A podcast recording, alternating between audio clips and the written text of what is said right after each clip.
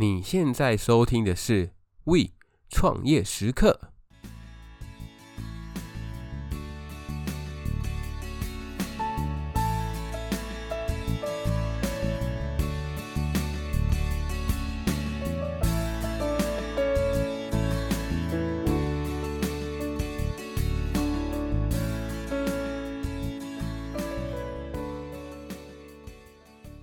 嗨嗨，大家好，欢迎回到 We 创业时刻，我是 Echo，很开心又回到了我们的节目当中，跟大家说声不好意思，因为我现在在录音的当下，外面正下着大雨，所以可能如果你们在收听的时候有听到一个外面的雨声的话，再多多包涵，多多见谅了。不过我相信这个下雨声总比对面的麻将声还要来得好，对吧？不知道大家这个年假过得怎么样？有没有去哪边玩玩、走走看看呢？哇，想一想，真的已经很久没有放九天的这个感觉了。有没有好好把握这九天的时间，多多跟家人相处也好，或者是跟朋友出去玩都可以，就是好好的利用自己的时间。这边可能也要说声抱歉，可能我今天的声音听起来会有一点点的虚弱，因为。可能是这个年假大鱼大肉吃太多，所以现在好像有点肠胃炎，一直在拉肚子，所以我的声音可能就比较没有那么样的有活力。这边也希望各位可以多多的包涵。好，接下来拉回我来，我们本周的主题。本周的主题是想要跟大家分享的什么呢？本周的主题就是想要围绕在于我们开店之后的一些行销方式。那为什么这次会想要分享这个主题？主要原因是因为最近在粉丝团有一个听众，然后他有私讯我，就是最近他们就是有开了一间店，这间店是在台北市，他就是有提到说，那我这次可不可以分享一些，就是当初我们在开店的时候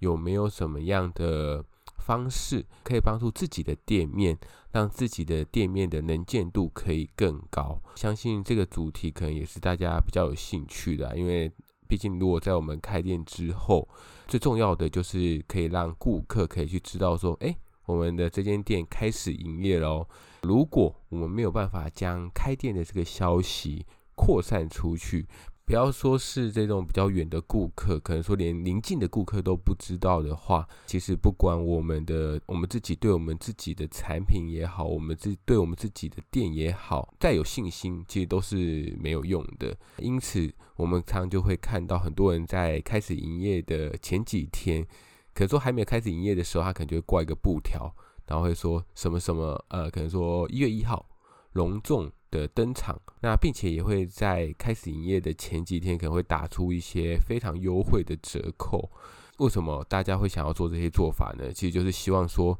可以让附近经过的人知道说，诶，这里现在开了一间店，然后去吸引顾客的目光。像我们最近我们家的对面，本来是一间早餐店，这间早餐店说起来之后，过了非常非常久，那现在终于就是把店。租出去了，现在就是一间咖啡厅。这间咖啡厅他们在营业的前几天，一个礼拜吧，就是有推出买一送一的这个活动。就有跟老板稍微聊过啦，因为那时候其实蛮好奇的。因为老实说，我们家外面并不是特别的，虽然说我们是板桥区，但其实并不是特别的繁华，而且也并没有什么样的一个临近，就是方便的一个交通措施，像是有什么捷运站之类的都没有。就是离我们最近的新埔站，可能走路需要十五分钟到二十分钟。但是我就很好奇，诶，那为什么当初他们在选点的时候，会想要选在现在的这个店面？后来了解了一下，才发现哦，原来他们并不是新手，因为他们之前是在泰山区的一间店，他们自己有开一间店，后来就是那边的店租到期了，所以他们就是在找新的店面，所以才从那边搬过来这边。再拉回来前面所提到的这一些行销的手法，那主要的就是你希望当顾客有需求的时候，你们就会在他的名单之中，可能说需要咖啡厅，诶，我知道我们附近最近有开间咖啡厅，所以就是增加它的呃最近很红的一个名词叫做新占率的这个部分。说到宣传的方式，不知道大家会想到什么？这一次就是将这个宣传的一个方式做一些整理。大家再去检视一下，说我们在开店的时候，你有没有什么样的方法是目前还没有去使用的？毕竟每种方式所接触的顾客，其实它就是不相同的嘛。所以，如果我们是一间新开店的话，我们最需要的就是将我们的曝光极大化。所以，每种方式都可以去测试一下。并且啊，我们大家也都知道，我们现在的社会其实都是已经进入到了一个网络时代了，所以行销方式其实也会逐渐的从传统的这些媒介，可能说发发传单啊，或者是下电视广告等等，都会延伸到网络的世界。因此，我们这一次就会将重点主要放在这两个方式当中。OK，那我们接下来来说一下我们本集摘要的一个部分。本集摘要的部分总共有分四个部分。第一个部分就是会先简单的说明一下有关于传统行销跟数位行销的这两个行销方式的不同。在第二个就是我们会将重点放在传统行销的介绍上面。那第三个当然就是放在数位行销的介绍上面，以及最后一个第四个数位行销在未来中会有什么样的趋势？那我们可以怎么样的去顺应它，甚至有什么样的机会可以去把握？好，首先我们就来讲讲有关于传统行销跟数位行销他们的一个定义。传统行销的部分其实就是举凡说实体看得到的这些宣传品。其实都算在传统行销的一个范畴当中，像是电视台的广告，或者是路上我们常常会看到有卖房子的这种活动看板，或者是 DM，然后或者是我们会有一些寄送到信箱当中的一个行录，哇，这个不知道大家还有没有看过，就是很厚的一本，那可能是一个电子行录，那大家可以。看到上面有喜欢的话，就可以直接打电话来订购，或者是说我们在捷运在路上可能会收到的这些传单等等，其实都是把它归类在于传统的行销当中。而数位行销呢，数位行销其实它就是涵盖了所有需要网络的这个行销方式，然后让公司可以去达到自己宣传的目的。例如，我们可以自己架网站。然后买广告来做网站的行销，或者是我们可以在 FB 或者 IG 去做一个社群媒体的经营。那以及说，我们也可以去发一些像是 EDM 啊，或者是说我们可以去发简讯给顾客等等。其实我都将它列在于网络的行销当中。可能就会问了，那这两个当中有没有一个比较显著的一个差异？就是将两者的差异，我就是用六大项来说明。那分别是互动性、效益的追踪、费用多寡、内容制作、TA 的挑选以及顾客的服务。好，首先我们可以先来比较一下有关于互动性。大家觉得互动性这两个哪个会比较高？相信聪明的你应该都会选数位行销。没错，就是数位行销的互动性其实是高于传统行销的。举例来说，我们刚刚前面有提到，就是有关于可能说会可以用 FB。IG 来做一个社团经营，这个曝光的时候，其实你不管是在跟顾客的一个互动，即时性的互动，或者是说他们有什么样的需求，想要找人协助的时候，其实都可以第一个时间去联系到你，那你也可以第一个时间可以去触碰到他。第二个是效益的追踪，那效益的追踪，其实传统行销一直以来一直有一个很大的罩门，就是效益难以评估。那我举例来说好了，就是假如下了一个广告，可能是在捷运，这个捷运可能大家来来去去，曝光量哦，这个车这个人流可能非常的大，那曝光量也非常的大，但是我们该怎么样去评估说这个顾客他确实就是看到了这个广告而来的？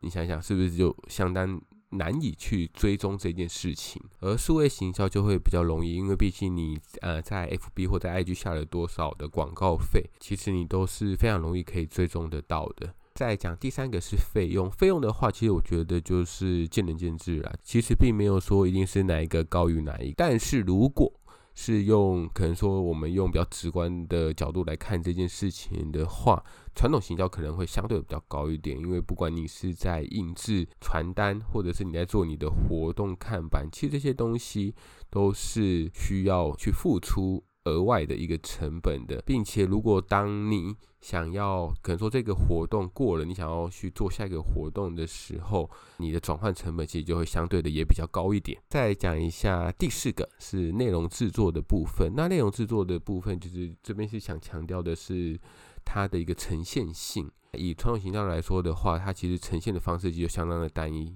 可以想到的，要么你就是用文字，要么你就是用图片。但是如果是数位行销的话，其实它的方式其实就相当多元，而且它可以去混合的去使用。再来第五个是 TA 的挑选。以我们创新来说的话，其实 TA 挑选其实是相当困难的。举例来说好了，捷运站外面去发传单，你很难去控制说这张传单会落到哪一个 TA 的身上。例如，可能我也非常明确的知道说，好，我的。TA 可能就是落在于十八岁到二十五岁，可能说还是学生或者是刚出社会一两年的。你在发传单的时候，你有可能就是只挑这一群人来发嘛？其实我觉得是相对比较困难的。但是如果你使用数位行销的话，其实这些事情就会变得相对的简单，因为你在下广告的时候，其实你就可以去选择说你想要的是住哪个区域的，或者是他年龄、他的性别、他的兴趣等等，你就比较容易去碰到你想要碰到的那一群人。以及最后一个就是第六个客户服务，以传统行销来说的话，它是会比较间接的，就是当顾客有需要的时候，我们只能被动的去等顾客。来跟你联络，但是如果是数位行销的话，其实你就会比较容易的去接触到顾客，比较直接啦，可以跟顾客去做一个接触啊。因此，以上的六大项就是传统行销跟数位行销的一些差异。好，那接下来我们来讲第二个部分，就是有关于传统行销的介绍。我们将焦点。摆回传统行销的部分，首先第一个部分就是传统行销的一些常见方式，像是传统行销，它可能像刚前面有提到的，我们会用一些广告的传单，会用电视的广告，我会用一些看板广告、广告的布条，或者是一些行路的游记，或者是杂志、报纸的一些刊登广告，以及。很多人其实，在每一季或者是每一个月，其实都会去举办一些线下的活动，例如可能说在某一些节庆促销的时候，其实这个方式都是相当有用的。那我们来讲一下，如果传统行销它是那么不好的话，为什么还是现在还是有很多公司，其实他们还是不会把。传统行销的这一块预算拿掉，就是代表说它还是有它的优点存在嘛。其实传统行销它的优点最主要就是在于它具有现实感上面，就是你可以去 touch 得到的。顾客其实可以去透过真实的五感，就是我们的感官去体验商品。这也就是为什么，举例来说好了，这也就是为什么这个方式在美妆产业的实体通路。还是那么的屹立不摇。同样的，像是房屋或者是一些精品等等，是需要消费者去实际感受的这些产品，其实它也是异曲同工之妙。当然，传统行销也有它的一些缺点。那为了让大家对于它的缺点更有感觉，那这边可以提供几个问题给大家去思考。不知道大家在我们的生活当中有没有以下的这些经验？第一个。可能说你在看电视的时候，觉得哎、欸，电视上的广告好像都跟我无关，没有，尤尤其是在看电影台广告，哇，几乎都是手游，而我刚好又是不打手游的这群人，我就觉得说，哎、欸，这个广告也太无聊了吧。第二个会觉得说，路边上的看板广告到底谁在看？可能说像。卖房子嘛，就会看到一个阿公或者阿妈，他们可能就会拿一个旗子，或者是背一个看板在路上。那我有时候就觉得，哎、这个阿公阿妈很可怜，但我其实不太会注意到他背的那个看板上面是在打什么样的广告。再来第三个，会不会把一些广告传单拿来垫便当？我相信这应该蛮多人会做的。那以及最后一个就是第四个，就是每天的信箱都被一些广告传单塞好塞满。我们在收整理信箱的时候，其实就是把它抓出来一大把，就连看都没看，就直接把它丢进垃圾桶里面。哇，这样想一想，其实有相当多的成本耗费在这个上面。也因为如此，就是没有办法去精确的找到 TA，也就我们刚刚前面有提到的，所以传统行销就只能透过不断的去投放大量的刊物跟宣传品，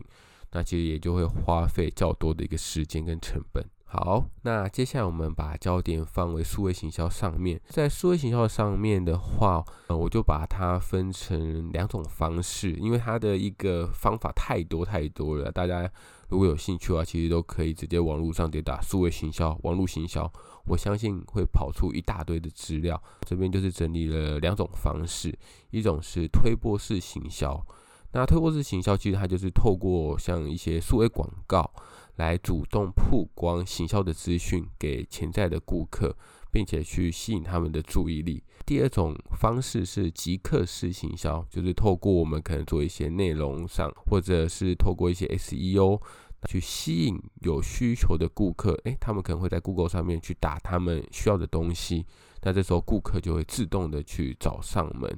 如果有兴趣的话，有兴趣更 detail 的方式的话，大家可以上网 Google 一下。这边就讲一下有关于数位行销它的一个优点的部分好了。第一个优点就是我们在做数位行销的时候，可以去取得非常多的一个数据。那为什么会觉得这些数据很重要呢？主要原因是因为我们当然会希望我们把每一笔钱花在对的地方上面之外，我们也希望说这一些资料也可以帮助我们在未来的时候。可以找到更划算的一些我们想要找到的 TA，或者是更划算的一个行销方式。而这些数据虽然是购买进来的，因为你可以把它想象，你下了广告费之后，你将这些数据买进来，虽然说它是购买进来的，但是其实它之后就会成为我们的一个资产。而这些资产也可以帮助我们未来在下决策的时候能够更有方向。再来第二个优点就是可以摆脱距离的一个限制，去接触到更多的一些潜在客群。相较于发放 DM 这个方式，其实呃，数位行销可以更轻松的去触及更远的这些潜在客群，甚至连海外的一些潜在卖家。其实都是可以去接触到的，这样有什么样的好处？其实就是你可以快速顾客去了解我们商家的一个产品服务跟竞争的优势在哪边。对于我们来说，不仅仅是扩大市场，还可以更节省开发陌生市场的一个成本。当然，数位行销也是有它的缺点存在的，它的劣势。的第一个就是你一定要有网络嘛，你没有网络的话，刚刚前面所提到的都不用说了。所以可能说，在一些基础建设比较落后的一些国家，你可能就没有办法接触到他们。有网络了之后，可能也必须要去仔细的去衡量，说你的这个商品的呈现上面是不是失真的。举个例来说好了，你的商品在不同的装置上面去显示的时候。会有色差，或者是在描述的时候不够精确、不够小心，让顾客在接收到讯息的时候，跟你想表达的是不吻合的，其实都会产生一些不一致的偏差。所以在做数位行销的时候，这些地方都是需要去再三的小心的。好，最后我们就来讲一下有关于数位行销未来的一个趋势。那首先第一个趋势。未来就是一个 AI 的世界，一个大数据的世界，所以未来的 AI 力量其实它就会更加的强大，它的运用方式也会随着不断的进步更加的多元。再来第二个，影音跟 KOL 这个网红行销趋势未来会更加的成长。我举例来说，我们的公司，而且我们公司算是非常传统的一家电商。但是我们现在也想要自己做网红直播的这个部分，就会知道说，其实不管是老公司也好，或者是新公司也好，其实对于网红的这个概念，其实都是相当看重的。就是对于直播能够所带进来的收益，其实他们都会觉得这个是非常有利可图的一块饼。以及趋势三，就是 Podcast 这个部分趋向社群化，未来。收听 Podcast 的人只会越来越多，所以我也举我们公司当例子好了。就我们公司自己，因为我们其实是非常多样化、多角化的一个公司，所以我们就连 Podcast 都在自己做。像我们这种个人下班时间兼职的这一些个人工作者，其实是相当不利的。因为当财团进来的时候，不管是他的资源也好，或者是他的资金也好，其实都是非常大的。然后像我们的话，我们就是会请一些。像我们公司啊，我们公司就是会请一些非常知名的一些本来就是网红的人，但他可能还没有跨足做 podcast，然后来跟他们做合作。这想一想，其实真的，呃，愿意投入的话，其实真的也是蛮厉害的啦。好啦，那以上就是我们本周的内容啦，希望大家会喜欢。那也希望大家有从本集当中有学习到，或者是有一对于所分享的主题有一些感触感想。其实都非常欢迎，可以分享，然后可以寄到信箱，或者是用 IG 直接联络我。好，那如果 FB IG 还没有追踪的，再麻烦帮我追起来。那也欢迎大家在听完觉得有帮助的话，也可以推荐给你正在创业或者想要创业的朋友，可以在 Apple Podcast 帮我们五星评价哦。好，那本周的内容就到这边啦，那我们下次再见喽，拜拜。